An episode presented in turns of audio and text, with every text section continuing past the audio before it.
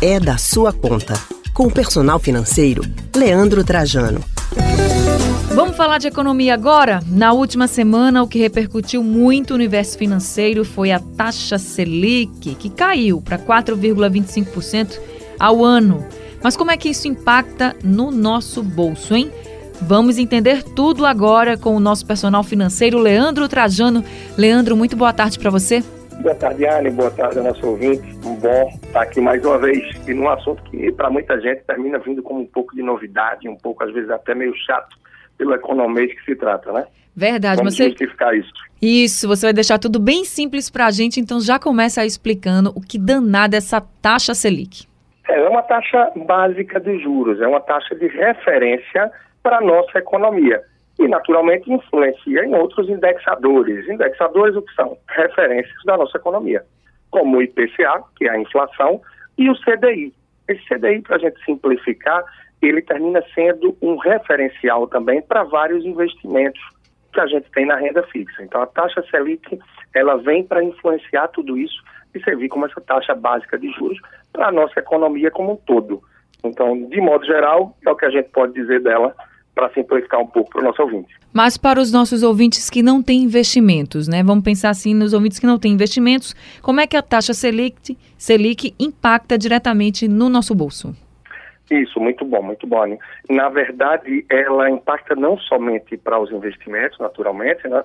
mas quando tem cortes, ou seja, redução, como a gente teve na semana passada na taxa Selic, a ideia é estimular o consumo é tentar fazer com que a economia gire mais.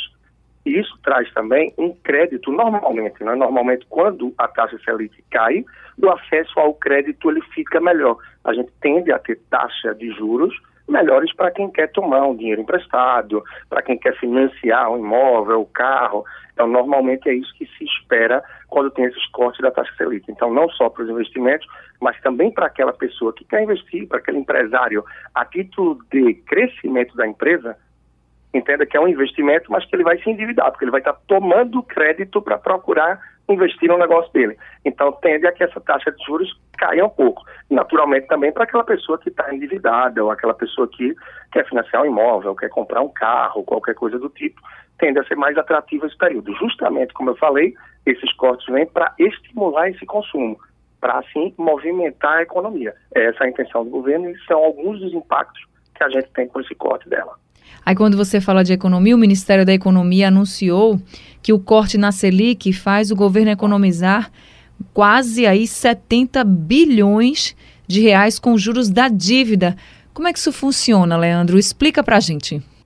É, na verdade, a dívida bruta, né, a dívida que o país tem, é, isso não quer dizer que ela diminuiu, ela está até maior do que a gente tinha aí anos atrás, quando a gente começou a entrar nessa crise. Porém, a taxa de juros caiu bastante. Então, como você disse, Anne, na verdade, a economia que a gente está tendo é nos juros.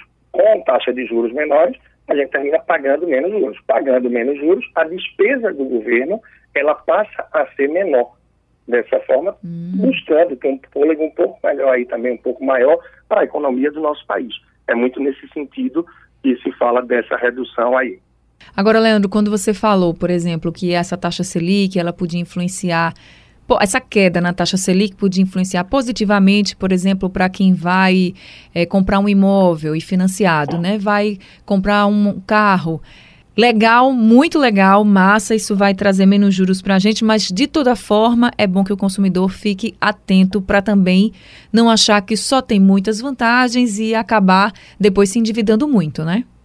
É, excelente, muito boa reflexão. Esse fim de semana, por exemplo, eu estava conversando com roda de família, de amigos, e as pessoas perguntando como é que está o clima, a economia do país. Eu disse, há um clima de otimismo muito grande. Porém, isso ainda não se reflete em vários números do país. Se a gente olhar o desemprego, ele ainda segue bem alto. A expectativa isso. que se tinha nesse primeiro ano de governo é, enfim, da presidência para ser retomado aí de emprego não veio como se esperava, mas o clima de otimismo sendo maior, as pessoas vendo essas taxas mais acessíveis terminam sim comprando mais. E essa compra, como você falou, nem sempre é a mais consciente.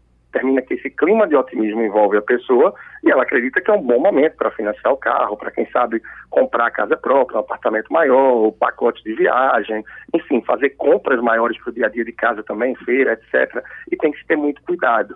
Afinal, a gente ainda vive um momento de muita instabilidade econômica no país, política. Então, cautela ainda é a palavra. Tá certo, Leandro. Muito obrigada, viu, pela reflexão, pelas explicações e também pela reflexão. Todo mundo aí de olho. A queda da taxa Selic é bom, mas a gente precisa realmente ter cautela, como disse aí o Leandro Trajano. Leandro, muito obrigada, viu? Até semana que vem. Tá bem, Ana. À disposição e muita atenção aí também a quem está nos ouvindo, indo para o campo dos investimentos, né? Sabendo que, mais uma vez, é buscar conhecimento para saber aquilo que mais se adequa ao seu perfil e não simplesmente seguir o efeito manada que muita gente vem fazendo aí para renda variável, para compra de ações e tal, que é sim bastante interessante e rentável, mas é mais interessante e rentável quando a gente pisa no ambiente que a gente conhece, no ambiente que a gente domina um pouco. Então fica também essa reflexão. Um grande abraço e muito mais desse trabalho. Essas reflexões estão lá pelo meu Instagram e a partir de lá a gente que eu trabalho, o arroba personal financeiro. Um abraço, Ana, um abraço para todos no estúdio e claro para o nosso ouvinte. Uma ótima semana. Uma ótima semana, Leandro. A gente acabou de conversar com o personal financeiro, Leandro Trajano.